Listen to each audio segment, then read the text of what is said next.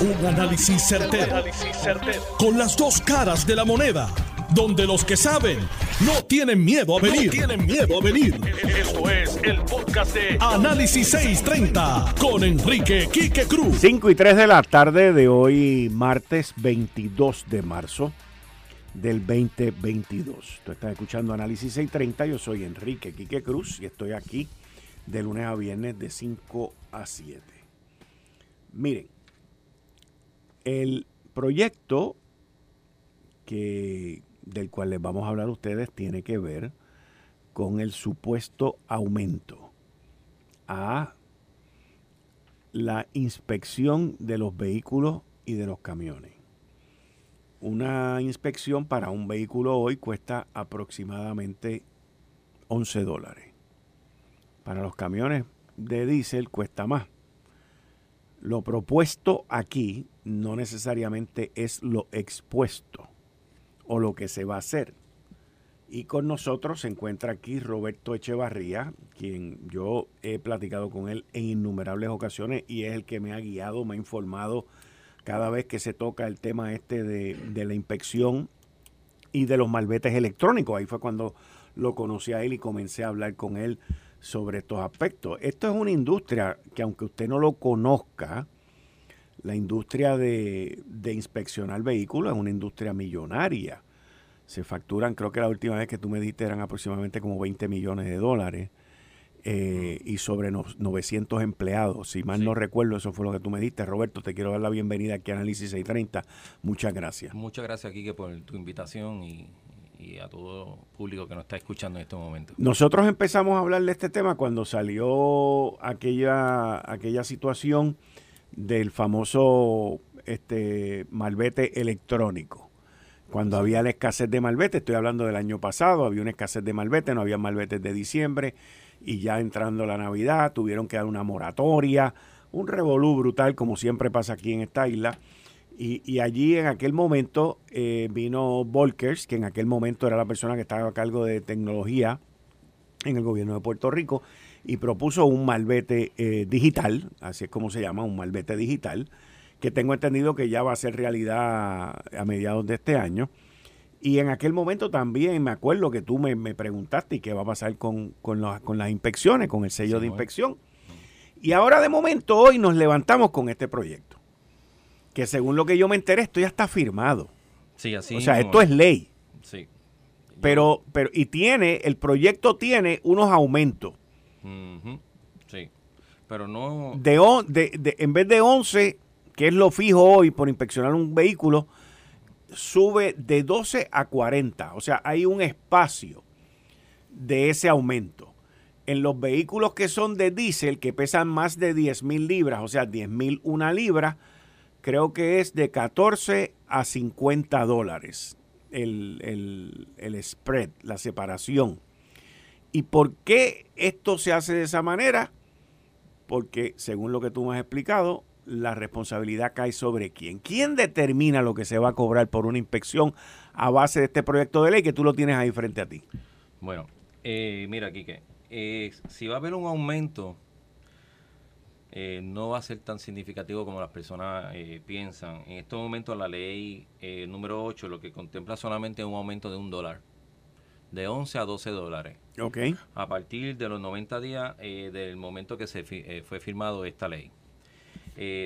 Y, lo que dice es que los vehículos de gasolina, el secretario, que él, en, este, en este caso la, este, secretaria. la secretaria, es la que tiene la potestad de indicar cuál va a ser el precio el precio entre 12 a 20 en gasolina y entre 12 a 40 vehículos de 10 mil y una libras en adelante.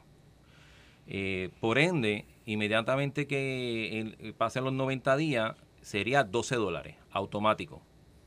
Ese sería el único cambio, que la realidad es que en 22 años nuestra industria no ha contemplado ni un solo aumento. Solamente hemos tenido costos, aumento de costo en la operación de nuestros sistemas, de nuestros negocios, principalmente ahora en la nómina, en los, en los productos de mantenimiento del vehículo eh, en estos momentos el gas que, que, se utiliza para el mantenimiento y, del sistema de gases, de banco de gases, para equilibrarlo, eh, cuesta ahora 200 dólares cuando costaba 80 dólares. ¿Y esos 200 dólares cuánto tiempo duran? Eso aproximadamente puede durar eh, de dos a tres meses.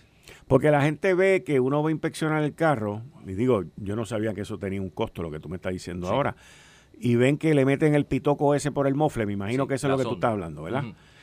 no, no, Ok, explícame. Eh, el, el, sistema de nosotros tiene que ser equilibrado cada dos días. Cada dos días. Cada dos días. Y eso se, se realiza con un gas especial, con un, gas que en estos momentos nos está costando 200 dólares. Eh, mientras antes estaba en 80, estamos en 200. Eh, y se estamos dando cuenta en el día de hoy, estamos viendo unos cambios también en el gas licuado, que va a haber un aumento, está viendo en el día de hoy, así mismo con la gasolina, vemos también los aumentos salariales, que estamos en 8.50. Eh, déjame explicar algo. Cuando empezó esta industria de la inspección, el salario del, del mecánico era 3.35. La hora. La hora. Ahora estamos en 8.50 y, y sabemos que va a estar hasta 10 dólares. Y hay una escasez de mecánicos para nuestra industria. Y uno de, los, de los aspectos de esta ley era tratar de que se enmendara esa, esa parte, que fuera cualquier persona que tuviera un curso mínimo de 16 o 18 horas, eh, que de PRIM 98 o PRIM 2020, que pudiera realizar este tipo de oficio.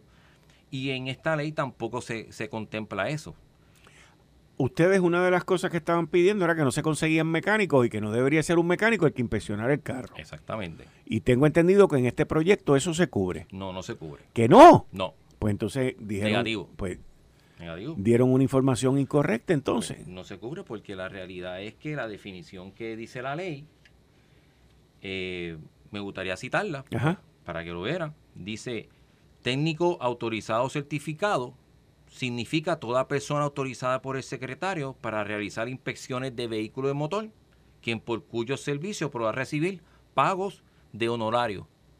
Eso es todo. Pero entonces, a base de esa definición, el secretario puede decidir que no sea un, mecánico. Exactamente, pero fíjate que lo necesitábamos en la ley para que en 90 días se, se ejerciera a partir de los 90 días. Ahora tenemos que esperar que se haga un reglamento.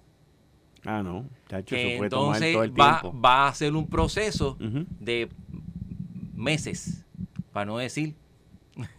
Ahora, ¿qué áreas adicionales en la ley? Tengo que hay, entendido que hay unas áreas de requerimiento de seguro y, y que incrementan el gasto a los centros de inspección, que entonces lo que van a hacer es obligarlos a ustedes a que le pidan al secretario o a la secretaria que suba, porque hay unos gastos que están subiendo por unos requerimientos que tiene esta ley. ¿Eso es así? También, a pesar de todo lo, como tú nos estás diciendo, Quique, de todos los gastos que tenemos, que hemos sufrido por 22 años, vemos que también nos pone una póliza o fianza de 60 mil dólares, donde tampoco no especifica qué tipo de fianza es.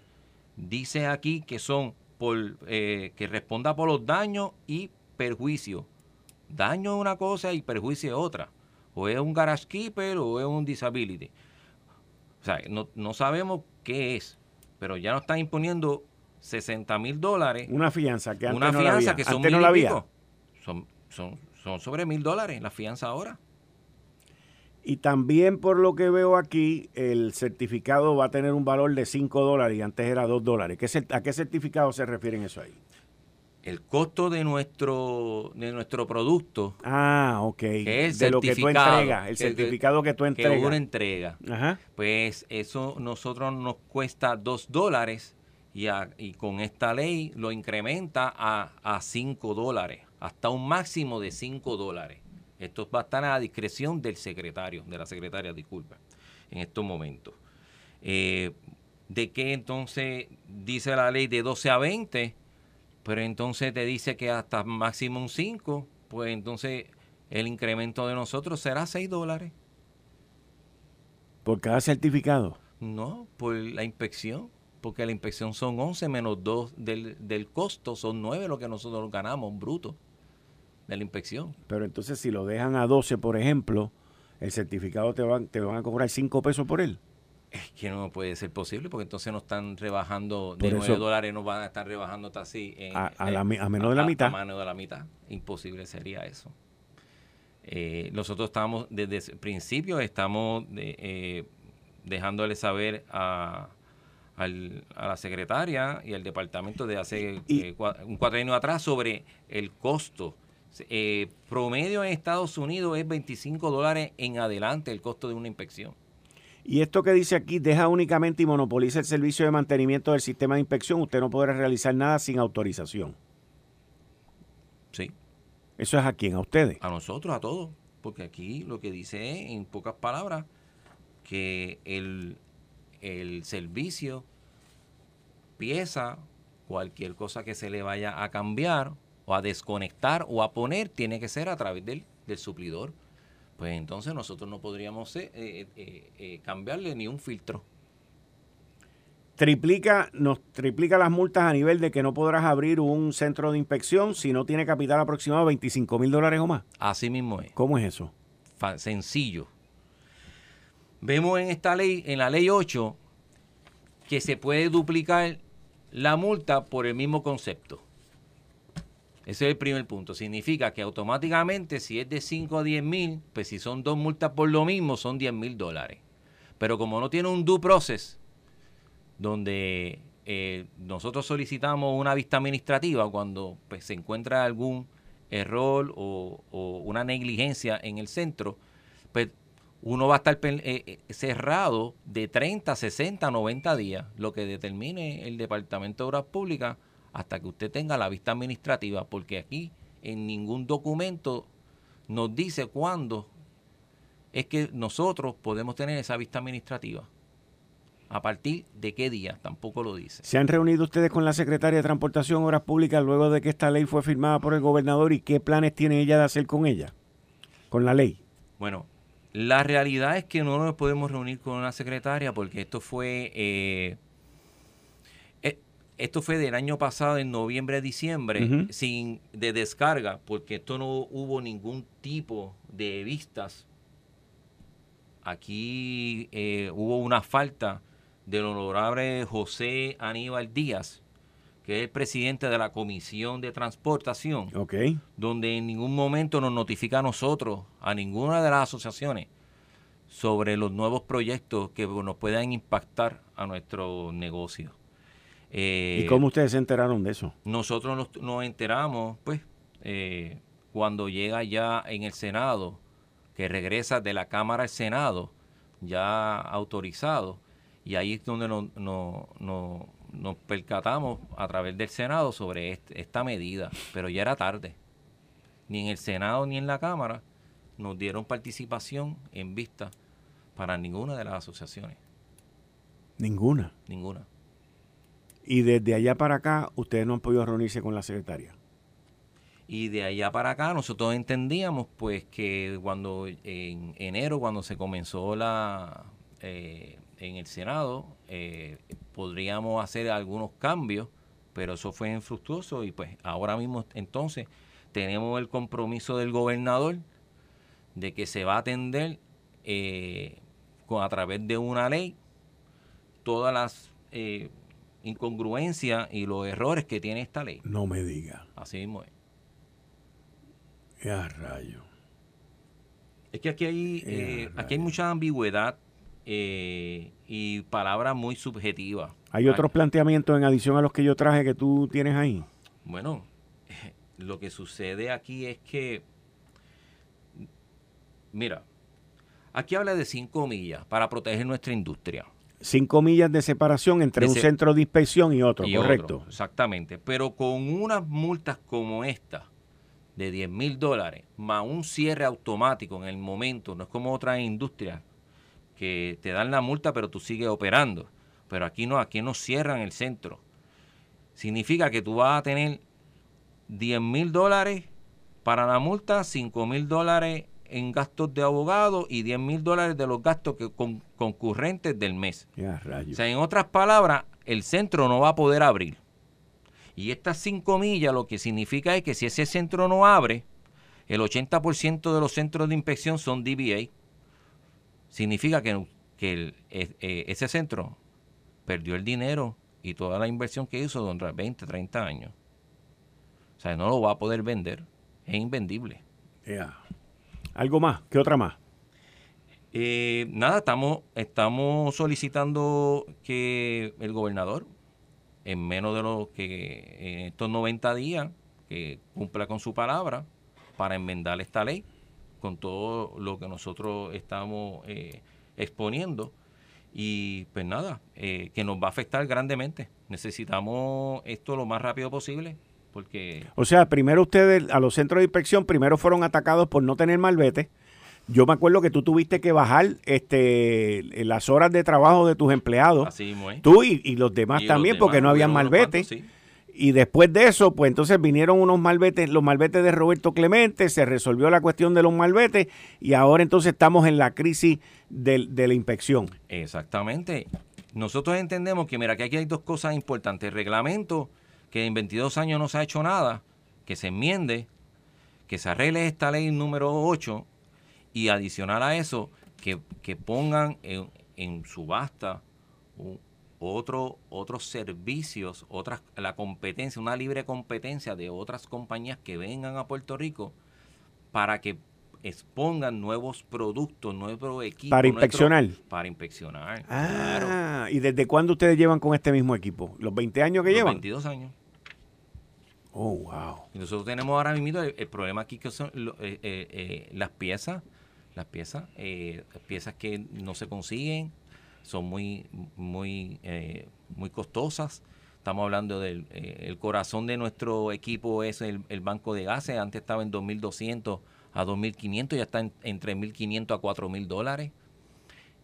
los sensores de oxígeno que están escasos los tanques, los tanques de gas que, por fin llegaron, de hace tres meses no estaban, no habían llegado por la escasez también, y, y, eh, eh, el costo se, se, triplicó. O sea, eh, estamos en un momento de la industria, igual que otros otras industrias que han pasado por todas estas crisis, y estamos en esta misma crisis, 22 años encerrados en una burbuja que no nos, pueden, no nos podemos mover por el costo de los 11 dólares de la inspección. Nosotros necesitamos ese aumento.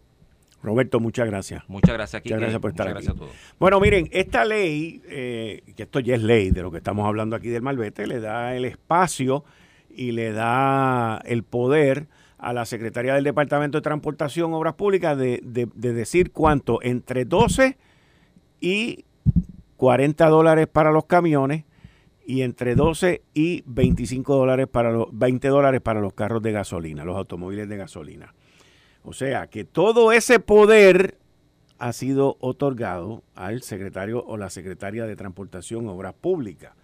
Que bendito la secretaria, a la, verdad que a la secretaria de Transportación Obras Públicas le han tocado unos tostones bien brutales, porque primero le tocó el tostón de que se acabaron los malbetes, después le vinieron con la cuestión del, del malvete digital, ahora es con la inspección y ahora es con otro revolú más. Que cómo van a resolverlo, pues veremos a ver sus expresiones. Secretaria, si nos quiere dar una llamadita, aquí la gente suya de comunicaciones tiene la información, le puede dar luz a la gente, secretaria, y estaríamos agradecidos de que nos llame aquí en Análisis 630 y nos deje saber qué va a pasar con esta legislación.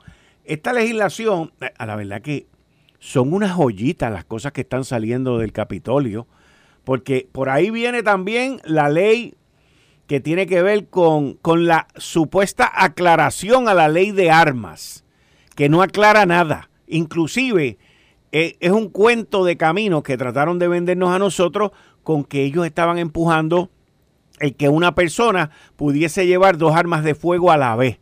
Y como dice la persona que está empujando ese proyecto de ley, dice, bueno, pero es que si los criminales y los maleantes pueden andar por ahí con cuatro y cinco pistolas, ¿por qué yo no puedo hacer lo mismo? Tremendo, tremendo, tremendo. Un barbarazo. Este, la gente como bien, unas lógicas, pero chulísima, chulísima. A menos que usted sea vendedor. Eh, la, la cosa con esta ley es que no dice que son dos. no dice cantidad, lo que dice son armas. Y al igual que como ha pasado en esta ley que estamos hablando aquí de los centros de inspección que establecen unas distancias y otras cosas y unas limitaciones, en las de armas es distinto.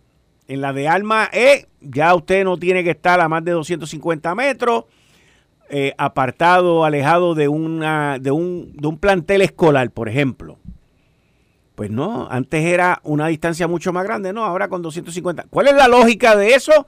Ah, no, Quique, porque es que, ¿para qué tenemos que estar tan lejos de las escuelas? Si los estudiantes no pueden entrar ahí. Pues la misma lógica.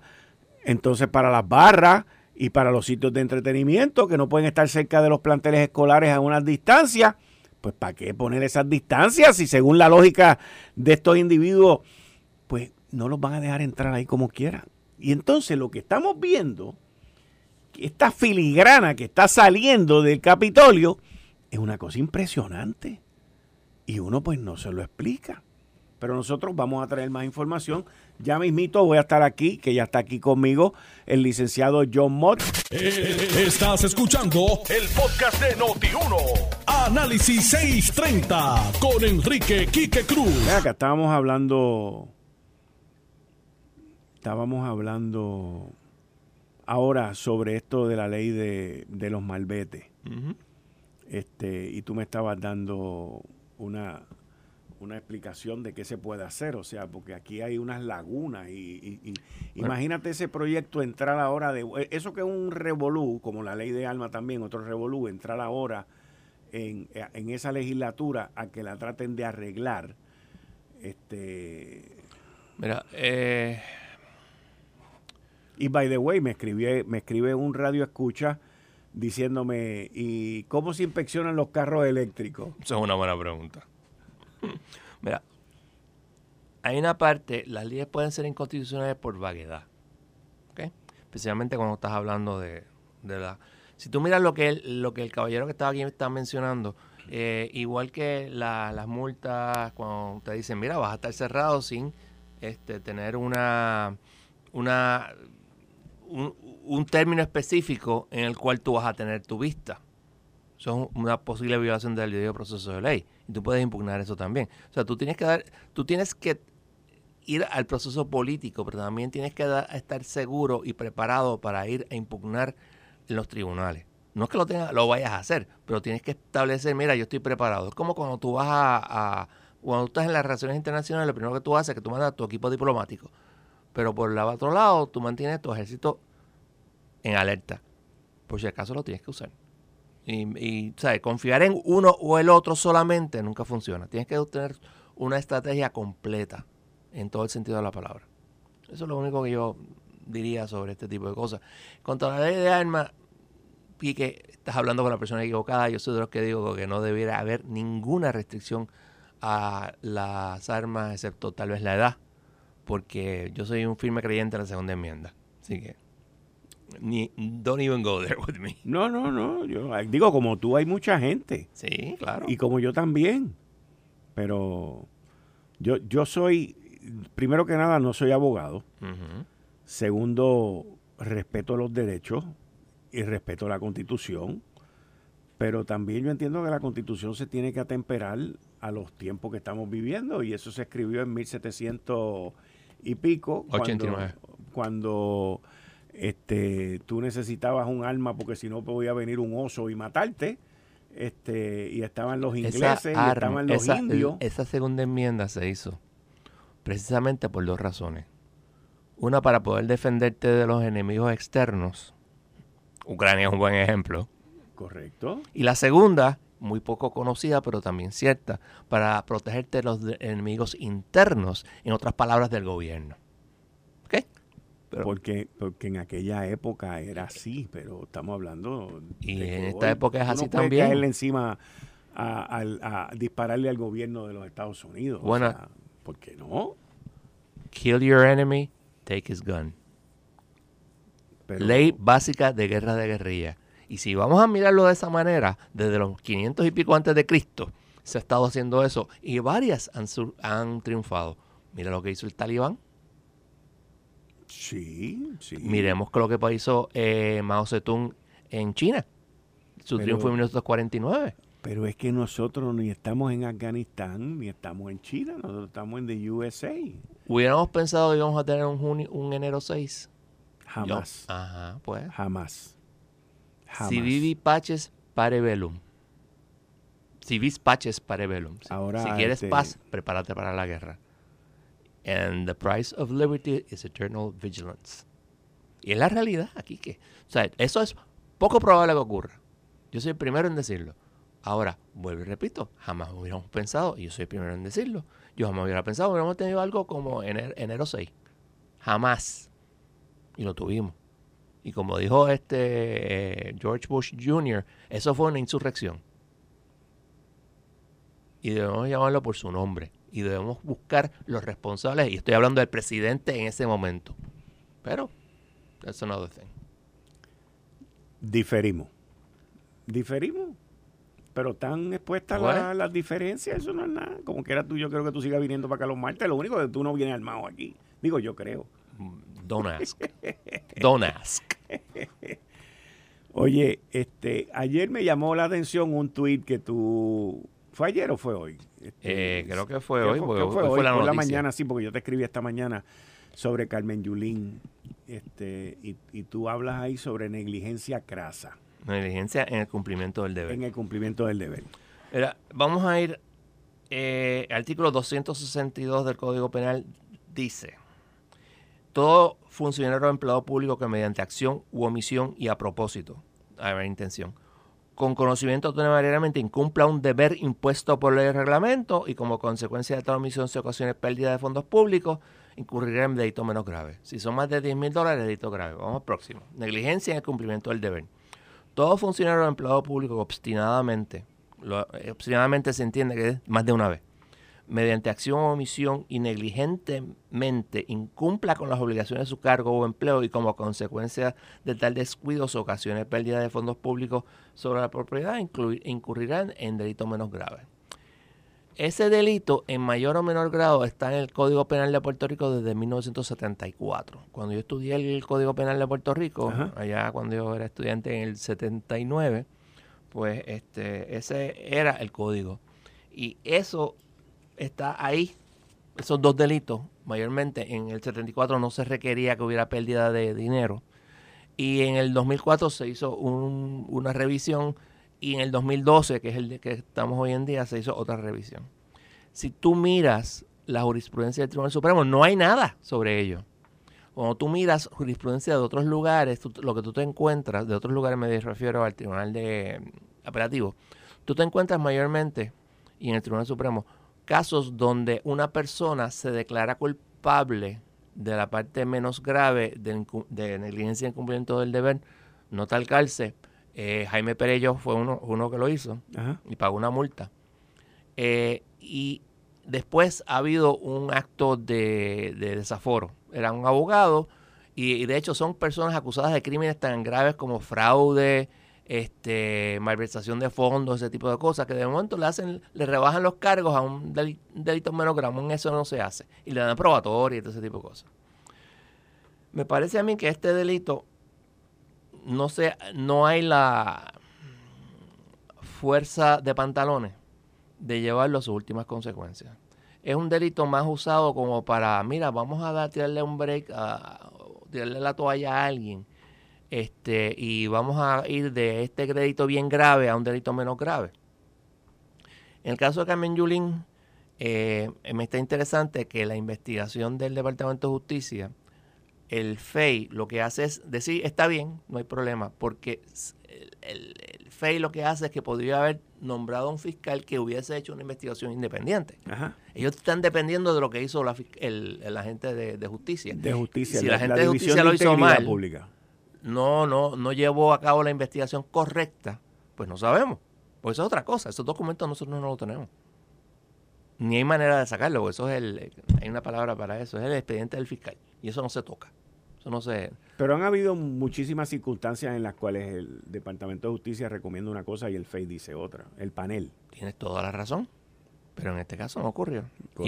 Y, el problema es que estos delitos son contra entidades, contra eh, políticos o funcionarios públicos. Entonces, ¿qué fe tú puedes tener un funcionario público? En el caso de la información que tenemos de Carmen Yulín, fue lo que dice aquí, una negligencia este, temeraria, este, una acción, pero omisiones que aquello era terrible y no hay consecuencias. Y es que volvemos vez a los puntos originales, no hay consecuencias contra prácticamente nada de lo que hacen los políticos. En tu opinión, ella cometió el delito grave de, de negligencia. Negligencia en cumplimiento de deber o incumplimiento del deber, pues eso es otra cosa. Yo creo que pudo haber sido los dos. Pero pichó. ¿Y tú entiendes que si tú hubiese sido el fiscal investigador o el secretario de justicia, tú le hubiese recomendado un FEI? Sí, porque yo. O, o miembro del panel del FEI también. Exacto. Porque yo entiendo que uno de los problemas que tenemos como sociedad es que hay, e, se ve, y desgraciadamente es así, hay una impunidad increíble contra las acciones. Mira, eh, en Nogales, ¿cuánto tiempo llevan la investigación de Nogales? Seis meses. ¿Eh? ¿Cuánto tiempo tú necesitas para darte cuenta de que probablemente cometió el delito? Eh, esto es bien sencillo. Y todavía tú ves, y esto es una cuestión política, no una cuestión legal, al movimiento Victoria Ciudadana diciendo, no, no, nosotros estamos apoyándola y esto es una persecución. ¿Cuántas veces tú no viste al PNP diciendo que el gobierno federal estaba persiguiéndolo porque ellos eran estadistas? Y después resulta que la persona se declaró culpable o lo encontraron culpable. Eso es una realidad que tenemos que, tenemos que ponerle. Hay que acabar con la impunidad. Y, yo, y si yo estuviera en esa posición, yo tendría que buscar los casos para que se viera que el Departamento de Justicia, cuyos empleados son excelentes, yo soy el primero en decirlo, no es el empleado, es el, la, gente que está arriba, tiene que hacer las cosas para que el, el, el, se dice? El jefe, que es el pueblo, vea que estamos haciendo el trabajo bien. Y voy y repito, no es el empleado, es el jefe. Dos jefes. Ahora, ¿qué consecuencias tiene entonces, desde el punto de vista legal, lo que dice el FEI en su comunicado, que dice, de conformidad con la evaluación y análisis de este caso, el panel ordenó el archivo de este asunto en cuanto al aspecto penal se refiere. Así fue consignado en la resolución del 18 de marzo del 2022. Eso no tiene ningún efecto. No, pero déjame, ah. déjame leerte la otra parte, el, que es el final. No obstante, el panel decidió remitir este asunto a la Oficina de Ética Gubernamental para que esa institución determine si a la luz de su ley habilitadora, la exalcaldesa Cruz Soto incurrió en negligencia o en cumplimiento de ley en el ámbito administrativo. Una multita. Eso es lo que es. Eh, o sea, en términos, vamos a suponer que ellos tienen razón en que aquí no hay caso criminal. Pues mira, chévere. Pero el archivo no quiere decir que de aquí a un año... Pero en la ley de ética no pueden haber delitos. Sí, hay delitos. Pero acuérdate que está diciendo el ámbito administrativo. Sí, ok. Pues no está, o sea, si fuera el ámbito criminal, ellos, ellos tendrían la oportunidad de decirlo, ¿entiendes? Ellos están diciendo, nosotros no encontramos nada criminal aquí, pero mira a ver si tú quieres, si tú crees que hay algo administrativo aquí. La prueba, el peso de la prueba en un caso criminal, y no fairness a todo el mundo, es mucho mayor que en un caso administrativo o un caso civil. En un caso administrativo es el eh, sufficient evidence in the record taken as a whole. Ok. Y eso es bien fácil de hacer. Y eso te ponen una multita y Carmen Yunin podría ir al tribunal a impugnarla o decir, mira, aquí están los chavos. No estoy de acuerdo, pero no voy a pelear más. Aquí están los chavos. Y es así. Y eso fue lo que le pasó a Pereyó. Pereyó se declaró culpable de incumplimiento en el, en cumplimiento, negligencia del cumplimiento del deber. Y que eso conlleva que tiene que haber una pérdida y pagó una multa de 5 mil dólares. O sea, que él fue negligente, que el gobierno de Puerto Rico perdió chavo, en este caso la, la Cámara, y él pagó una, una multa. Y, big, big deal. Big deal. Eso es impunidad total contra todo lo que lo habían acusado. Pero son políticos. O sea que están inmunes. Si tú me dijeras a mí que estuvieras hablando de que esto es, no, el Partido Popular tirando de toallazos al Partido Popular. No, eso no es así. Son políticos tirando de toallazos a políticos. Ese es el problema. El, el, tú vete ahora mismo a la plaza pública, si encuentras a alguien, por supuesto, y le empiezas a preguntar y todo el mundo, eh, todos ellos son panas y se protegen entre sí. Y esa es la percepción y no hemos hecho nada para quitar esa percepción. Y eso es un problema. Y no es cuestión de leyes, es cuestión de ejecutar las que tenemos, hacerlas cumplir. Y de vez en cuando hay que arriesgar el cuello, o como diría The Chicken Club, que es un libro que escribió un fiscal federal eh, sobre las personas, ese, ese club del Chicken Club, es los que solamente llevan los casos que saben que van a ganar. Y él decía, de vez en cuando tú tienes que llevar casos que no necesariamente estás seguro que vas a ganar, pero hay que llevarlo porque hay que llevarlo. Porque nosotros tenemos que evitar que las personas hagan cosas. Y la mejor manera es que vean, ah, tú haces eso, yo te voy a coger, por complicado que sea. Ejemplo para mí, el caso de Elizabeth Holmes, de Taranos. Ajá, la de la farmacéutica. Ah, farmacéutica, que es no era una farmacéutica, era una... Era, era como, eso tiene un nombre, pero es una industria que tiene que, de biotech, de biotecnología. Biotecnología. Y, prometieron un montón de cosas que no cumplieron. Y cogieron de idiota a un montón de gente. Correcto. Y ahí hay mail fraud y wire fraud, si mal no recuerdo. El punto es que ese no es un caso fácil. De hecho, tan difícil es de probar que muchos de los cargos se cayeron. Dijeron no culpable y en otros no hubo un hung jury. Y me acuerdo también el caso de Bob Menéndez, donde lo llevaron y el caso fue un hung jury. Un hung jury es cuando tú no tienes unanimidad en el jurado. No, no hay decisión. Y unanimidad. Para convicción. Para convicción.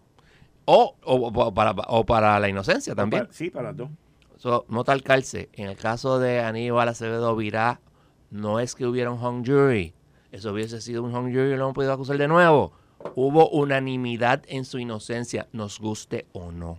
Eso es la, tú lo, todavía lo ves, este, esas falacias vistas en, en, Twitter. Y mira aquí que si me permite, Dime. quiero discutir un asunto que tiene, es íntimamente relacionado, que tiene que ver con los casos de prescripción. Un delito prescribe. Hay unos delitos que no prescriben, pero hay otros delitos que prescriben. ¿Estás hablando ahora del taller de fotoperiodismo? El de fotoperiodismo. Habla, no, que si esto, es la, la corrupción. Bla. El artículo 88 del Código Penal de Puerto Rico establece que cuando se trata de funcionarios, de acciones de funcionarios públicos, eso no prescribe. Funcionarios públicos. Entonces, hay un La caso. corrupción de funcionarios públicos no prescribe. Exacto. Hay un caso del Tribunal de Apelaciones en el pueblo de Puerto Rico versus Héctor O'Neill, donde se discute eh, la, la, comentario de Dora Nevares. Dora Nevares es una, académica. Una académica que ha escrito el Código Penal, creo que es. sí, no, ella tiene los comentarios, eh, los comentarios al Código Penal son los de Dora Nevares y esa, eso es así. Y ella especifica que los delitos que no prescriben son contra los funcionarios, no contra los privados que estén envueltos en ese delito o no. Y eso ha creado confusión de que no, que si se puede, que si no se puede. miren, si eh, el delito, si cometió un delito el que le dio los chavos, el, funcionario público, eso no iba prescrito. Pero el, el, el taller de fotoperiodismo, las personas que estaban envueltas, esos delitos prescribieron. Prescriben a los cinco años en la Corte Estatal y en la Corte Federal. Es así, dejen de jorobar con ese asunto de que fondos públicos están envueltos, eso no prescribe. Es el delito contra que pueda haber cometido, si es que cometió alguno, el funcionario público, no las entidades privadas.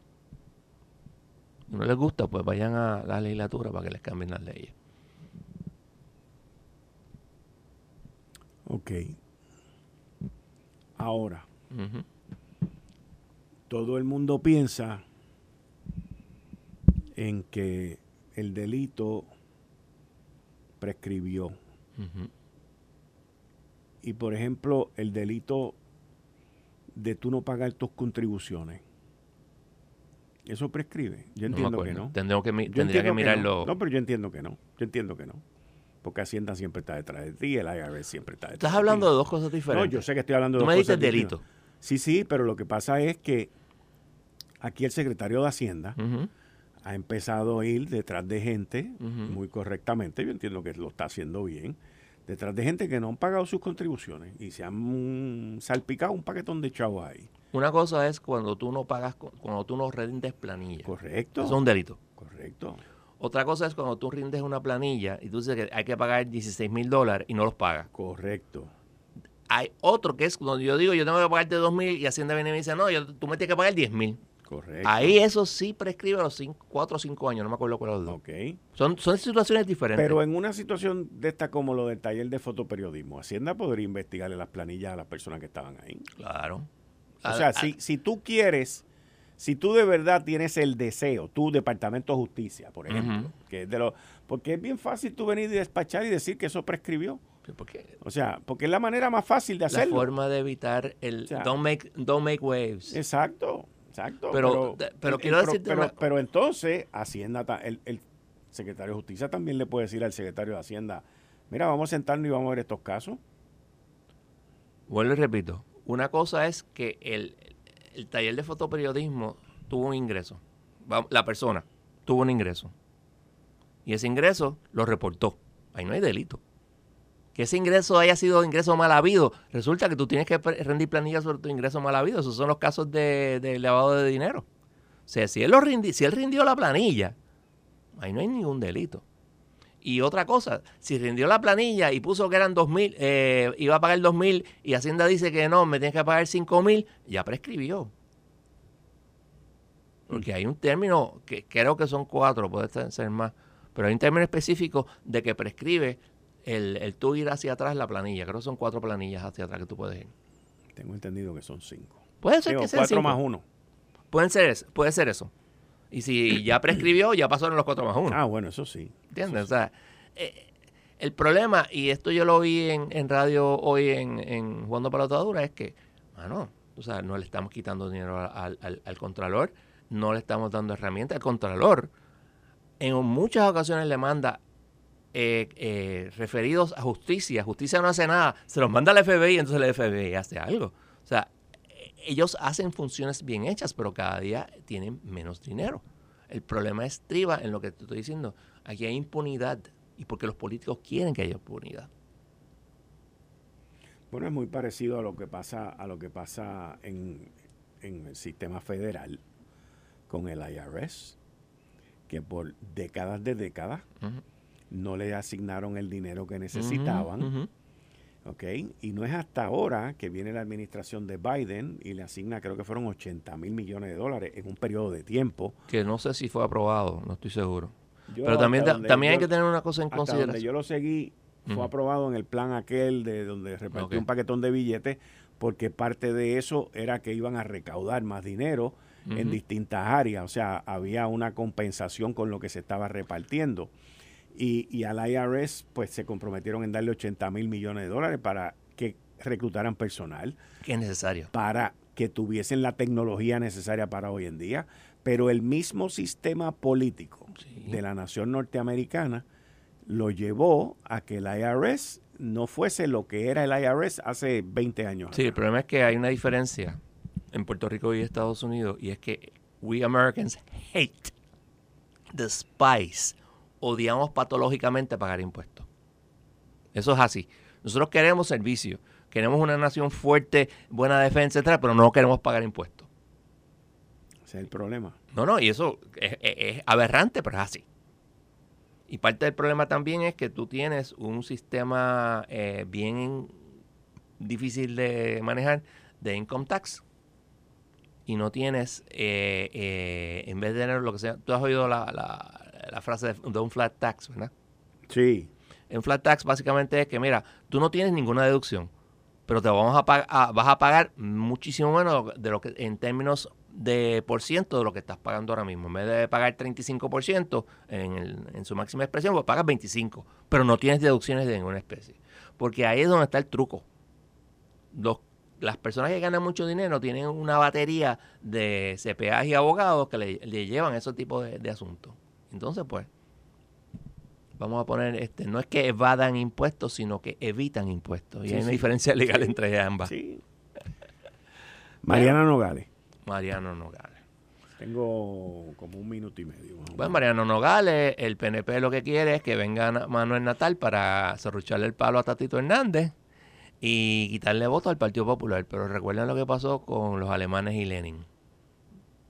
Los alemanes sacaron a Lenin de Suiza y lo mandaron en un vagón cerrado de ferrocarril y lo llevaron hasta la Unión Soviética.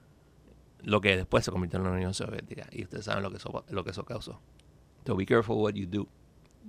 You may regret it later on. Bueno, Quique. Muchas gracias.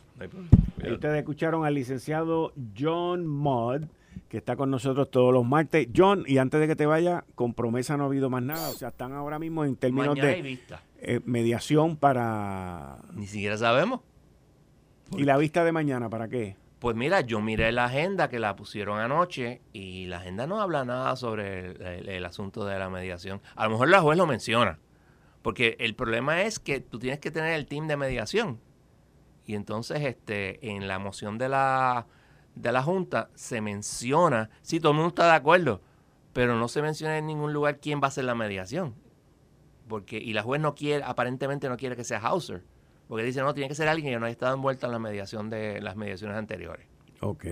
Pues si eso es así, pues eso excluye a Hauser, que ya no es juez. Tal vez sea parte del... Eso lo vi, esa, esa parte la vi, que tú habías dicho que no podía ser Hauser. No podías hacer Hauser. Y mira, chévere, pero entonces tienes que darle tiempo a una persona nueva que aprenda que raíz centella está pasando. Tiene que meterse al cuerpo del RSA, viejo. porque va a ser tiene que meterse al, cuerpo los argumentos de cada parte en los casos que hay que dicen, no, no, tú no tienes, tú no tienes derecho a, tú no tienes gravamen sobre en los bonos. O sea, y eso, todos esos issues, la persona tiene que estar consciente porque eso va a ser issue que va a levantarse, por eso es que yo no te tengo que pagar tanto o por eso es que también tienes que pagar más. Y como que, tú sabes, lo que está haciendo la juez tal vez no sea lo mejor, pero es lo que va a hacer. Muchas gracias. Nos vemos. Ustedes escucharon al licenciado John Mott, que está conmigo todos los martes aquí en Análisis 630. Esto fue el, podcast de Notiuno. Análisis 630 con Enrique Quique Cruz. Dale play a tu podcast favorito a través de Apple Podcasts, Spotify, Google Podcasts, Stitcher y notiuno.com.